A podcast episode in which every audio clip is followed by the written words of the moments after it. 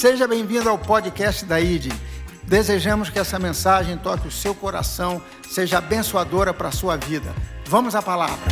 Então, o primeiro ponto que a gente fala da resposta que a gente dá é que eles tinham uma generosidade extravagante. A segunda coisa que eu quero trazer para a gente nesse domingo de manhã é que eles tinham uma pregação genuína. Será que você pode falar pregação genuína? E é muito interessante a gente pensar o que vem a ser uma pregação genuína. Porque se nós queremos ter isso dentro de cada um de nós, nós precisamos entender o poder transformador do Evangelho. Aqueles discípulos que ouviram a pregação inicial das Boas Novas, eles não apenas ouviram a mensagem, presta atenção nessa frase, queridos, porque é isso que Deus quer fazer com você. Eles não apenas ouviram a mensagem, mas eles se tornaram a mensagem. Uma pregação genuína não é apenas eu ouvir o que é maravilhoso de Deus, mas é eu me tornar essa mensagem.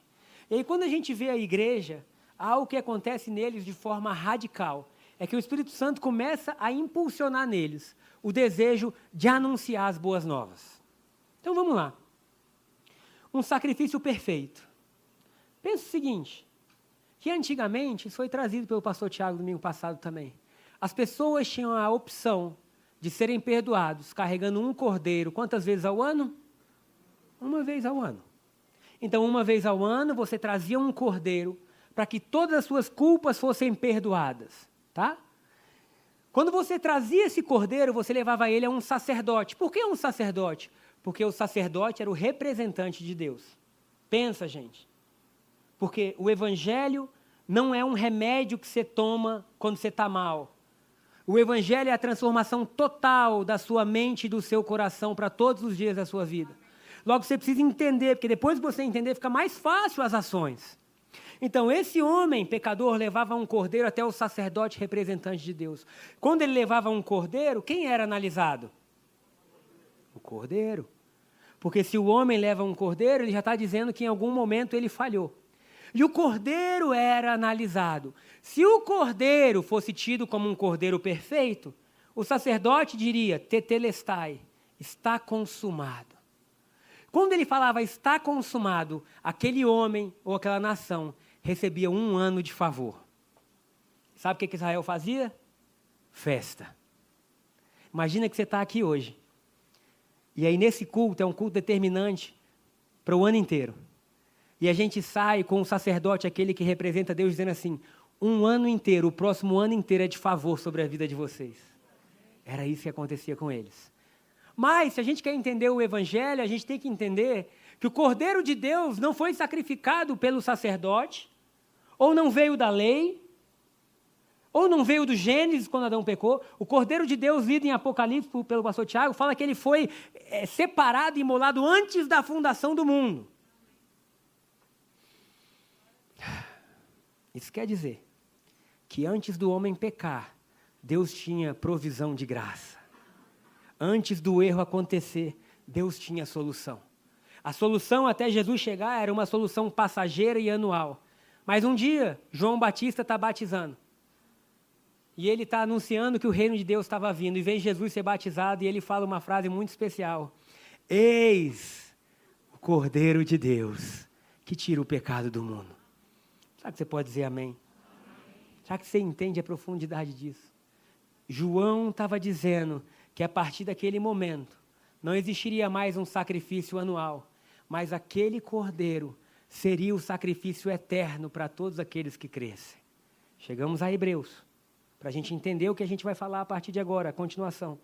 E o autor de Hebreus diz assim: que Jesus é o Cordeiro de Deus, não sacrificado anualmente, mas de uma vez por todas, para que agora, para sempre, o favor de Deus caísse sobre nós.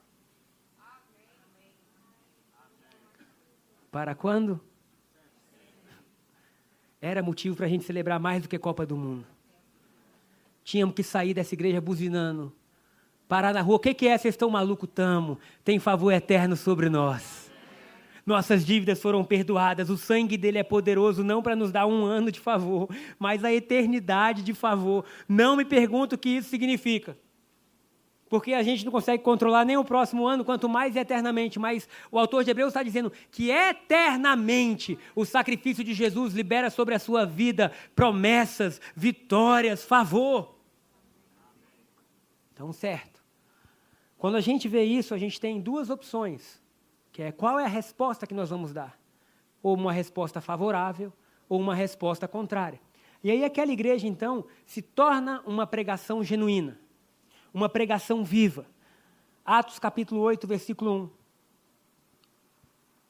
vou repetir, não adianta você ouvir a mensagem. Começa ouvindo, mas a mensagem tem que se tornar sua vida. Porque senão você vai achar que você vai estar vivendo para Deus quando você estiver pregando e vai muito além disso. A mensagem que você carrega não é uma pregação, a mensagem que você carrega é a sua vida. Ah, mas eu acho que Deus vai querer me usar e Ele vai querer me colocar para pregar. Irmão, Deus já está te usando aonde você está. E olha o que acontece: a igreja está sendo perseguida. Saulo, então, mata Estevão, né, junto com os judeus. E ali diz assim: todos, exceto os apóstolos, foram dispersos pelas regiões da Judéia e da Samaria. Ou seja, aqueles homens, eles saíram fugindo. Imagina que a gente está em Brasília, vem uma grande perseguição por causa do evangelho. E por causa do Evangelho, a gente é convidado a se retirar da cidade, na verdade, obrigado a se retirar da cidade. Nossas casas ficam para trás, nossos sonhos ficam para trás. Mas algo mais poderoso do que casa e sonho eles tinham: o poder do Espírito Santo. E conforme eles vão, vamos ler o, o versículo 2, vai falar que Paulo continuava, fala do, do da sepultura, né, do sepultamento de Estevão. O versículo 3 fala que Paulo continuava perseguindo. E o versículo 4, olha que poderoso esse versículo. Diz assim: Os que haviam sido dispersos pregavam a palavra por onde quer que fossem. Aleluia. Pregavam a palavra por onde quer que fossem. Agora, ô oh, gente, glória a Deus que a palavra chegou até aqui. A palavra chegou até a gente porque existiram pessoas que foram tomadas por essa palavra e se tornaram a mensagem. Então, quando Deus nos chama, Ele está dizendo assim: olha, eu tenho um nível de pregação, de resposta, que não é uma resposta, porque, gente, eu vou tentar ser bem sincero para a gente: ir na igreja domingo não adianta. Você pode ter uma nação de pessoas que vão à igreja domingo e ter uma nação podre, porque o que adianta é você se tornar a mensagem de Cristo. O que adianta é Deus mudar seus conceitos e valores, é isso que adianta. E o Evangelho está dizendo que aquelas pessoas por onde iam anunciavam a mensagem. Jogando bola, anunciavam a mensagem. Faculdade, anunciavam a mensagem. No culto, anunciavam a mensagem. E eu quero trazer um rápido testemunho, Jessé. Porque acabou o culto das nove, e ele veio no culto das nove, porque ele está entrando numa equipe para servir, sobe aqui essa é a pessoa que mais louva bonito nessa igreja.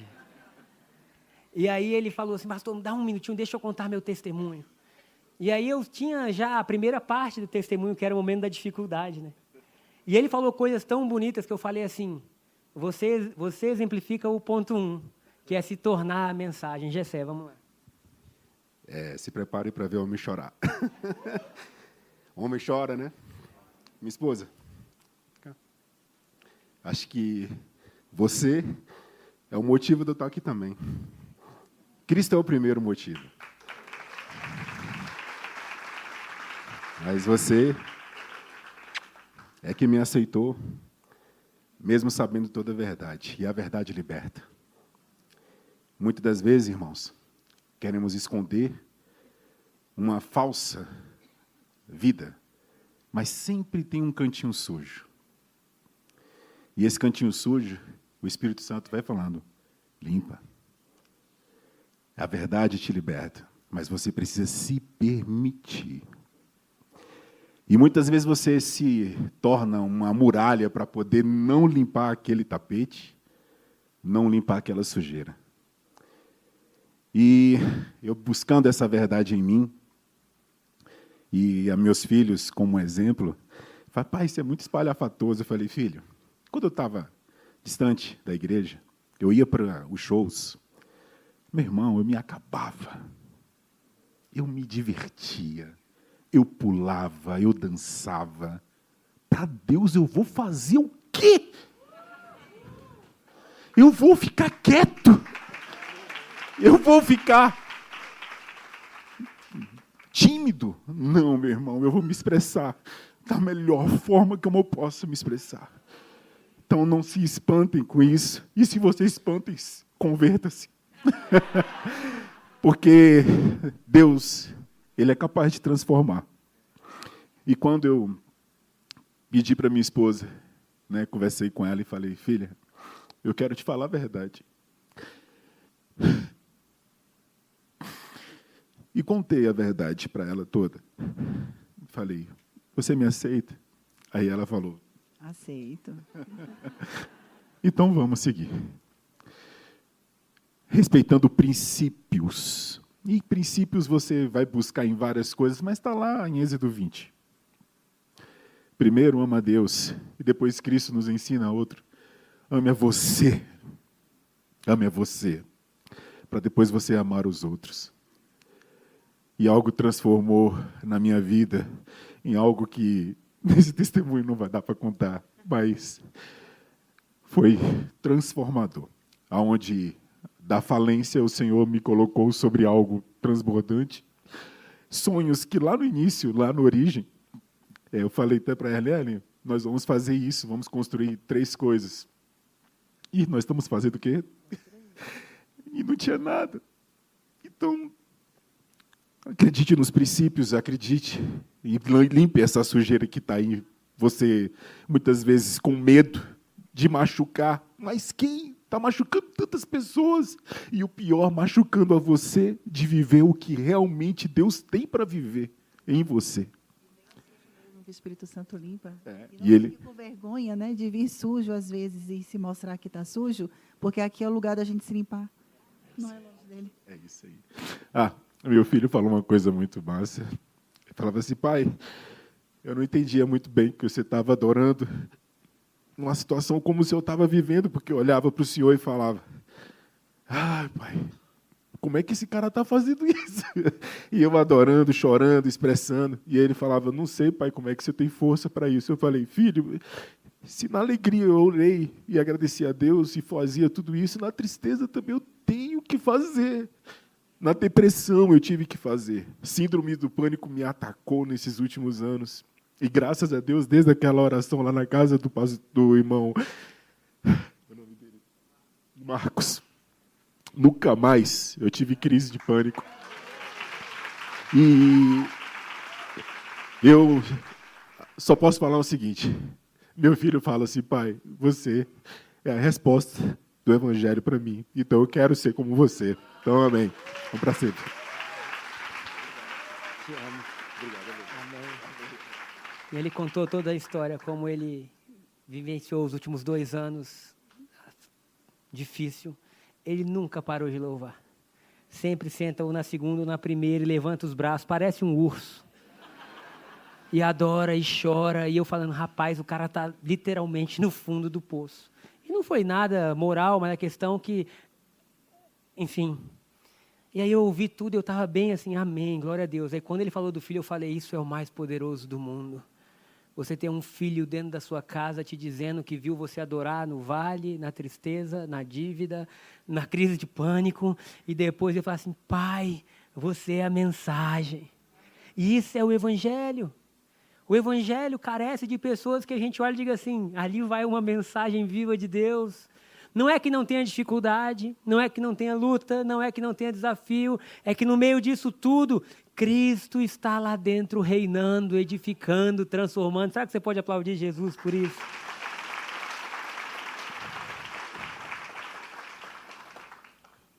E aí nós chegamos no ponto onde o Evangelho nos leva a uma mudança total de vida.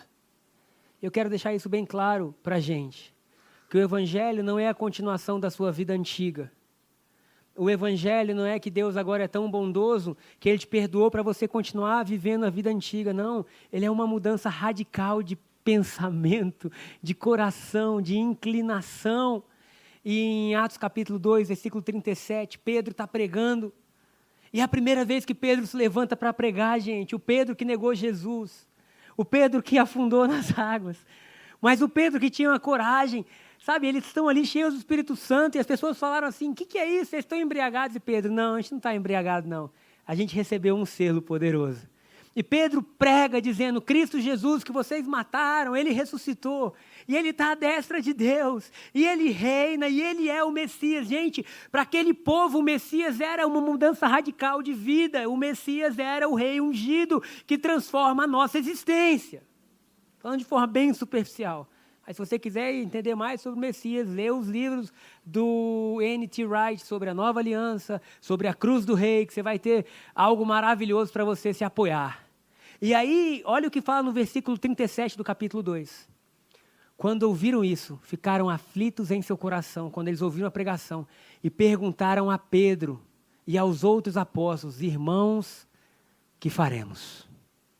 Porque é nesse ponto que Deus quer nos levar onde a gente vê algo tão glorioso que a gente olha a nossa vida e fala assim: o que, que eu faço? Porque aquilo que eu vivia não comporta mais isso que eu estou vendo. Aqueles, aqueles moldes antigos não conseguem mais dar coluna a esse novo coração. O que, que a gente faz? E aí Pedro fala no 38. Arrependam-se, cada um de vocês seja batizado em nome de Jesus Cristo para perdão de seus pecados, vocês receberão o dom do Espírito Santo. Pedro passa a mostrar para eles um caminho de vida. E é isso que, como igreja, nós temos que fazer ao mundo: mostrar um caminho de arrependimento e um caminho de vida. Arrependimento não como se fosse Deus querendo nos levar a algo pior, mas o arrependimento da gente ver algo tão glorioso e falar: eu me arrependo do que eu vivi, porque Deus está me presenteando com promessas maiores, um caminho superior, uma vida em amor, uma vida justa. Posso ouvir um amém? E por fim, para a gente finalizar. Já para a gente louvar. Está cedo, não, meio-dia e 27. Mas esse ponto foi muito especial no primeiro culto. Vamos ver se Deus também faz ele ser especial no segundo. Porque o Espírito Santo é engraçado, gente. Às vezes a mesma pregação nos três cultos. E às vezes cada uma tem uma ênfase diferente em cada culto. Esse é o poder do Espírito Santo. Mas eu quero terminar falando sobre uma alegria plena.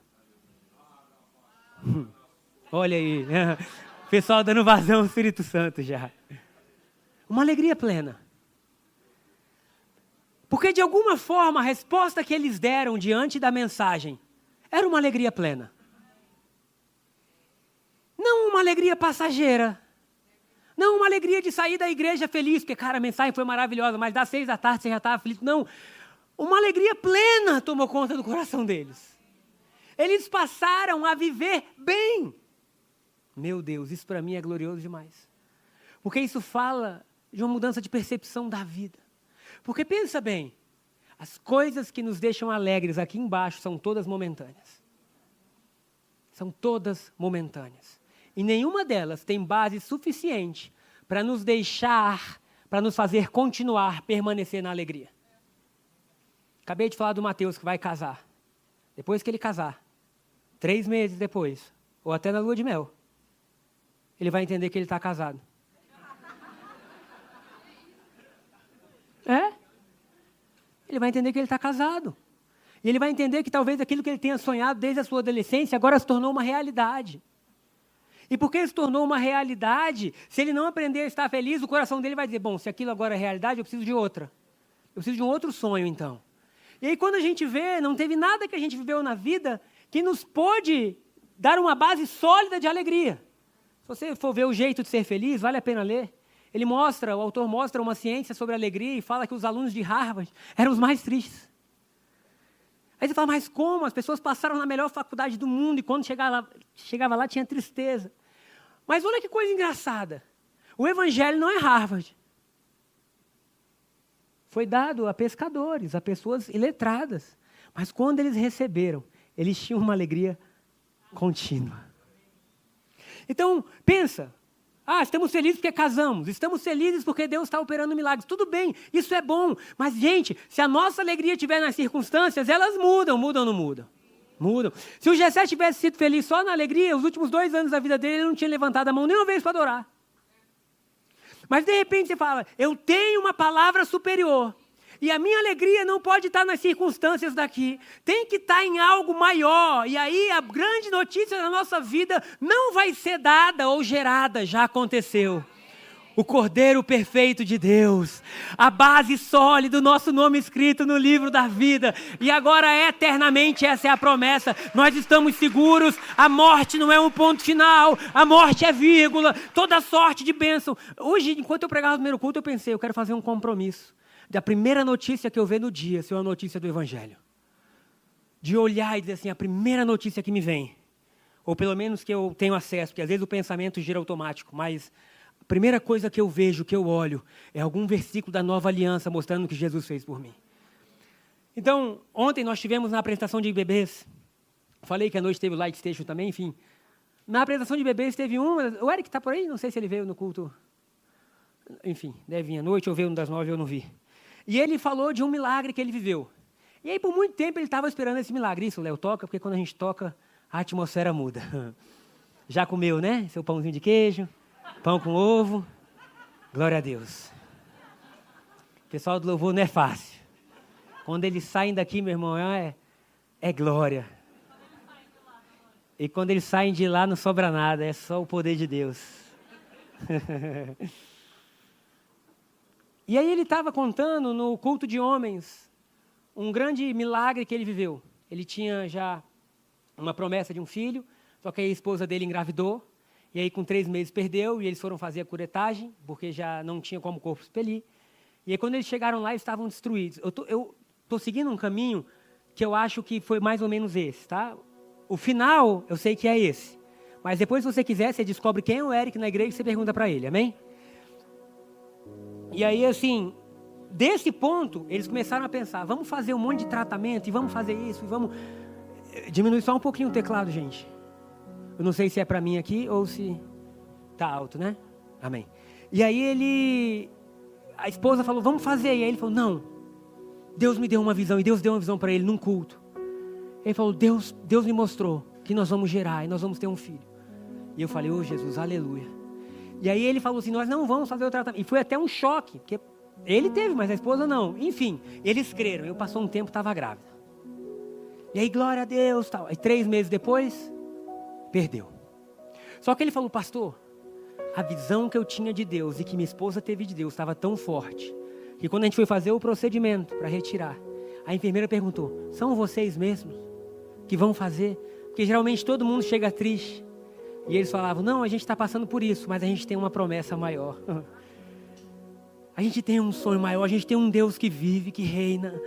E mesmo no momento de dor, eles conseguiram olhar e trazer as promessas e o evangelho, porque eu não estou dizendo promessa, irmão, porque tem muita promessa que a gente quer que às vezes não se cumpre, mas Deus é superior às promessas. Deus é superior ao que Ele pode nos dar. E aí, beleza, o tempo passou. E aí ela engravidou de novo. E eles vieram conversar comigo. A gente está com medo. Porque, meu Deus, já aconteceu duas vezes. Falei, o verdadeiro amor lança fora o medo. É Deus que faz gerar. Não fica com medo, celebra. Enfim, eu não lembro direito o que eu falei. Eu sei que eu ajudei no que eu pude. E aí ontem estava aqui consagrando as crianças. E ele, esse é o Gabriel, botou o nome do menino. Eu falei, gente, que. Não estou dizendo que foi por minha causa, talvez ele gostasse do nome. Mas estou dizendo que, olha que coisa linda. Aí, talvez se ele tivesse aqui, ele podia ter dito, foi, eu ia ficar todo feliz. Estou brincando. mas olha que coisa linda. Você tem uma família vivendo um milagre, mas sua alegria não pode estar nisso. Porque ao mesmo tempo a gente tem uma família que perdeu um filho, ou alguém que faleceu. E se a gente viver nas circunstâncias, a gente vive assim, ó. Triste, feliz, triste, feliz, ai, triste, feliz. E Deus está dizendo: não, não, não, não, não. Eu quero que vocês vivam aqui em cima, felizes. Por quê? Porque há uma outra notícia que você pode valorizar. Há uma outra vitória que você pode valorizar. Há uma notícia eterna: o cordeiro foi aceito. Há uma vitória eterna. E aí você traz a sua alegria para cá. Eu quero ler com vocês Atos, capítulo 13, versículo 52. É um versículo poderoso. Quando você lê, o seu coração vai incendiar. Os discípulos, diga aí no seu lugar, continuavam. Aleluia. Continuavam. Os discípulos continuavam cheios de alegria e do Espírito Santo. Irmãos, eu não sei o que você quer na sua vida, mas é isso que eu quero na minha. E Gabriel continuava. Ah, mas e se acontecer alguma coisa ruim? Amém. Podemos estar passando pelo ano da dificuldade, mas Jessé continuava cheio de alegria e do Espírito Santo. Essa é a promessa de Deus sobre nós. E a Ide continuava cheio de alegria e cheio do Espírito Santo. Quando você chegar na sua casa hoje, você entra lá e profetiza, e essa casa continua cheia da alegria e cheia do Espírito Santo. Sabe, em tudo que se levantar contra a sua vida, você fala: Eu tenho uma resposta superior. Porque a Bíblia diz que nem a morte ou a vida, nem espada, aflição, nem anjos ou principados, nada nos separará do amor de Deus que está em Cristo Jesus. E não há nada nessa fugacidade da vida que pode nos roubar do que é eterno. De forma que Deus no Evangelho nos chama a valorizar muito mais aquilo que é eterno e divino do que é momentâneo. Tem uma frase que eu anotei hoje que diz assim: da generosidade, Bianca, você coloca, por favor? Ser generoso. Ser generoso, eu mudaria. Ser cristão é mostrar ao mundo que os valores materiais não têm a primazia em nossa vida. E assim, a gente continua cheio de alegria, cheio do Espírito Santo. Porque geralmente o que rouba isso é só o que é material. É aquilo que você queria que acontecesse e não aconteceu. Foi a luta, mas de repente você fala: Eu sei. Não vou negar que isso está acontecendo, mas vou colocar os meus olhos no sacrifício perfeito de Cristo Jesus e vou declarar que os valores materiais não têm a primazia em minha vida. E assim como a gente continua, cheio de alegria e cheio do Espírito Santo, e assim como você continua, cheio de alegria e cheio do Espírito Santo. Mas a gente saiu de Jerusalém cheio de alegria, cheio do Espírito Santo. Alguém recebe? Qual é a sua resposta a Deus? Eu creio que essa é a nossa resposta a Deus como igreja. Uma pregação genuína, uma generosidade extravagante, uma alegria plena que excede as circunstâncias. Mas não tem como. Precisa criar raiz no nosso coração para que esses frutos apareçam. Porque a nossa resposta nunca vai ser a base do Evangelho, é apenas o fruto. E que nessa manhã, Deus nos conduza a ter raízes tão profundas que os frutos comecem a nascer. Amém? Coloque-se de pé no seu lugar. Espero que essa mensagem tenha tocado o seu coração. Se você deseja nos conhecer mais e conferir nossa programação, baixe o aplicativo ID Online. E nas redes sociais você nos encontra como arroba ID Brasília. Um abraço, shalom.